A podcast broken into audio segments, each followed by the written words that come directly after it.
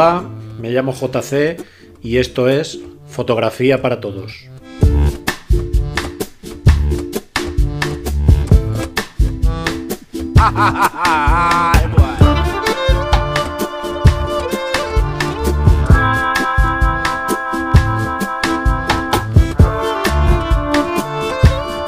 Un podcast que pretende que escuchéis una serie de experiencias y consejos para que aprendáis fotografía desde el nivel cero.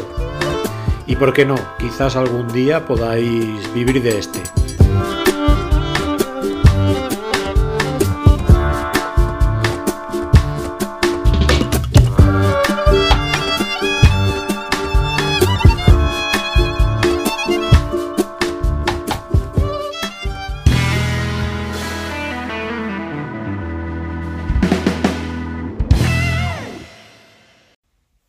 Bien, en este apartado de hoy vamos a hablar de cómo coger o agarrar nuestra cámara por primera vez. Primer paso. Lo que tenéis que colocar bien sobre la cámara es la correa. Y si es posible, la dejaremos lo más larga que podamos ajustar, para que nos quede bastante holgada. O sea, si la dejamos caer sobre nuestro pecho, pues debe estar lo más cercana posible al ombligo, por decirlo de alguna manera. O sea, lo más cercano posible al final de vuestras costillas. Contra más correa dejéis suelta, más maniobrabilidad tendréis para girar de derecha a izquierda, arriba o abajo. El problema que nos podemos encontrar al llevarla colgada, primero nuestro cuello. Si llevamos mucho rato la cámara colgando de este, y pesa bastante, pues porque llevemos un gran objetivo, podemos tener molestias de cervicales. Segundo, si vais andando, es posible que la cámara haga el movimiento vuestro corporal y os esté golpeando todo el rato contra el pecho. Pues bien, hay dos soluciones. Una, llevarla cogida con la mano derecha y el dedo cerca del disparador, así no os golpeará. Y la segunda es que os la colguéis como si fuera una bandolera. Para eso debe estar la correa lo más estirada posible para que tengáis libre el movimiento de la cámara. Segundo paso, tenéis que arreglar el visor para si es posible no llevar gafas, para que tengáis la cámara lo más cercano posible a vuestra cara. Si miráis al visor veréis que hay una pequeña rueda dentada en la parte derecha. Entonces, mirando por el visor, movéis esa rueda dentada hacia arriba o hacia abajo hasta que veáis nítidamente a través de ella. Todo dependerá de la graduación de vuestros ojos.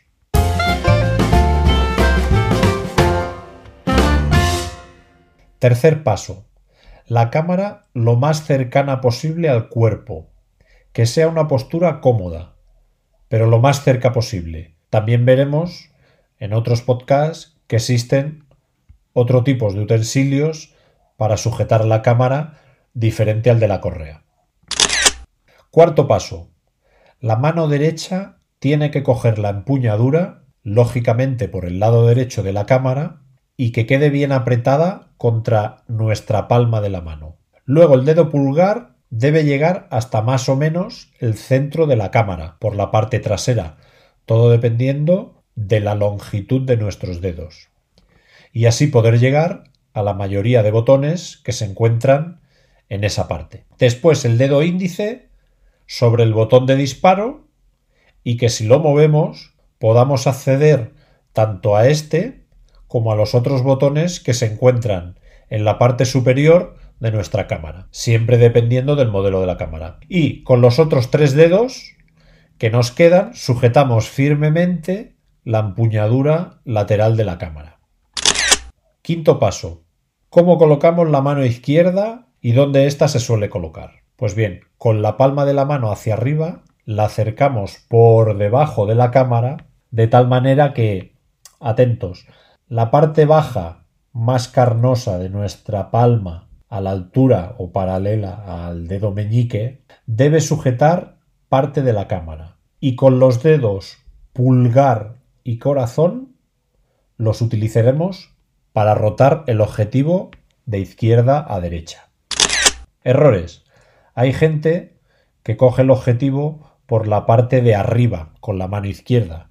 Esta no es la mejor postura. ¿Por qué? Primero, porque si la cogemos por debajo, tenemos más movilidad del objetivo. Tenemos menos movimiento de la cámara, porque esta nos pesa menos y lo que debemos conseguir es estabilizarla, al no tener que cogerla a pulso. Pues lógicamente está más estable. Y luego no taparemos el flash, por si en algún momento lo necesitamos. También hay gente que coge la cámara con la mano izquierda como si fuera la empuñadura de la derecha, o sea, lateralmente, y al no tener los dedos en el objetivo, os podéis perder alguna foto. Nunca sabemos la rapidez con que tenemos que enfocar. A lo mejor es cuestión de segundos y esa no es la postura más cómoda para probarlo. Antes de ir a la postura de los pies, recordar que hay gente que ladea el hombro izquierdo un poquito hacia adelante, pero esto depende de la comodidad de cada uno. Eso sí, con los pies completamente en paralelo, no os echéis mucho hacia adelante. ¿Por qué? Porque acabaréis con dolor de lumbago. Os lo digo por experiencia.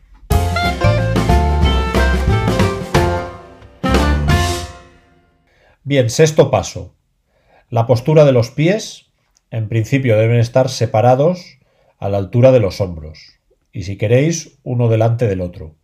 La mayoría de personas adelantan el pie izquierdo, otras el derecho. Yo personalmente atraso el izquierdo, quizá porque soy zurdo o porque estoy más cómodo. Pero si tuviera que arrodillarme, la rodilla que tengo en ángulo recto es donde apoyo mi codo de la mano derecha con el que disparo. En cuanto a los brazos, estos deben estar pegados lo más posible al cuerpo. Primero, os hace de apoyo. Y segundo, imaginar que estáis fotografiando a algún famoso y sois unos 15 fotoperiodistas, empujándoos los unos a los otros.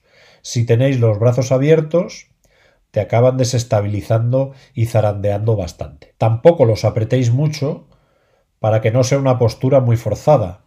Pero sí que es verdad que al acercar los brazos al cuerpo hacen como una especie de trípode.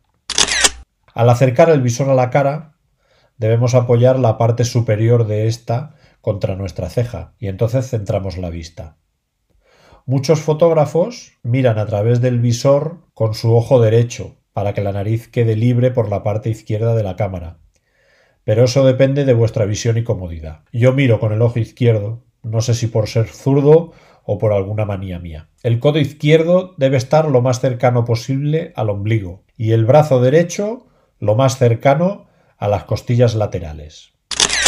Bien, ahora diré una obviedad para algunos, es que cerréis el otro ojo que está fuera del visor, sobre todo para vuestra comodidad. Pero todo esto es normalmente en fotografía de retrato.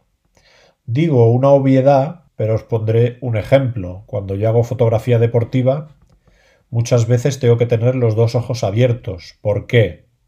Pues porque a veces, sobre todo en baloncesto, la pelota se mueve muy rápida, o hay un rebote, o hay un tortazo, o un dribbling, y tengo que estar mucho rato con la cámara enfocando. La vista se puede cansar y puedo perder de vista el balón y no saber dónde está. Pues en lugar de separarme la cámara del ojo, para tener una visión general, abro el otro ojo y puedo saber si la pelota está por mi lado derecho. Si no, ya sea hacia dónde enfocar. Es una manera de localizar dónde está la pelota y entonces vuelvo a la postura ocular inicial. Todo esto es para fotografía horizontal. Para vertical hay dos maneras. Una, subimos la mano derecha con la cámara hacia la parte superior y notaréis que tanto la mano como la muñeca nos queda en paralelo a la frente. Es una postura un poco forzada. Y la segunda forma es más cómoda, pero es un poco más cara. Y es que os compréis un grip. Es un utensilio en el que alojáis dos baterías y se coloca roscado en la parte inferior de la cámara. Disponéis de los mismos botones que tiene la cámara, pero están ubicados o preparados para utilizarla de forma vertical. Podemos modificar y tocar los botones sin necesidad de separar la vista del visor. Siempre que se utiliza es para fotografía que necesite de una velocidad. No de una velocidad de disparo, que también, sino más una velocidad de encuadre.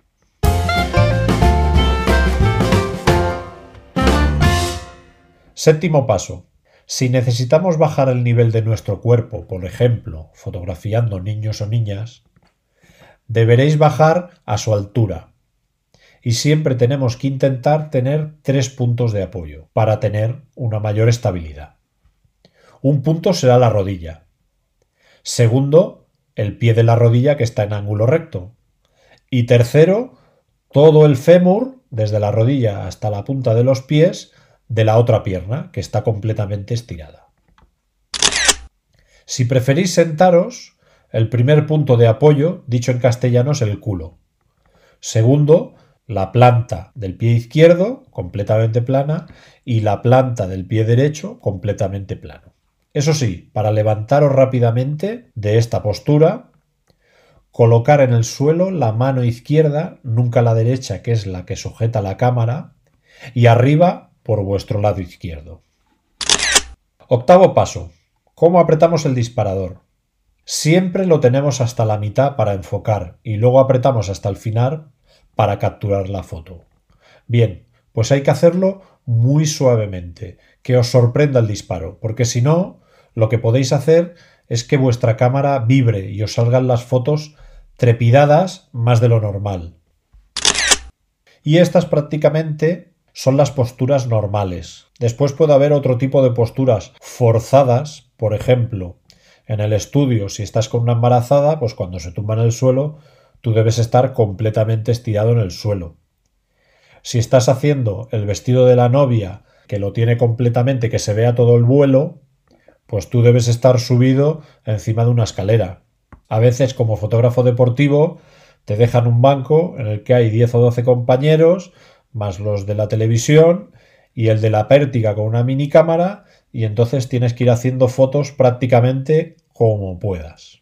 Pero básicamente estas son todas las posturas que necesitáis saber para coger vuestra cámara y de qué manera colocaros.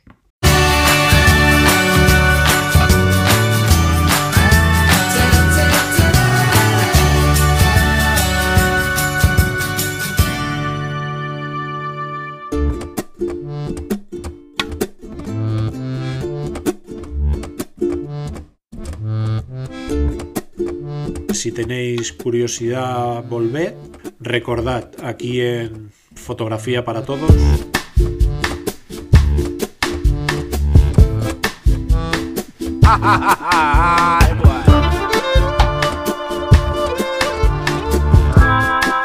Muchas gracias y ser buenos.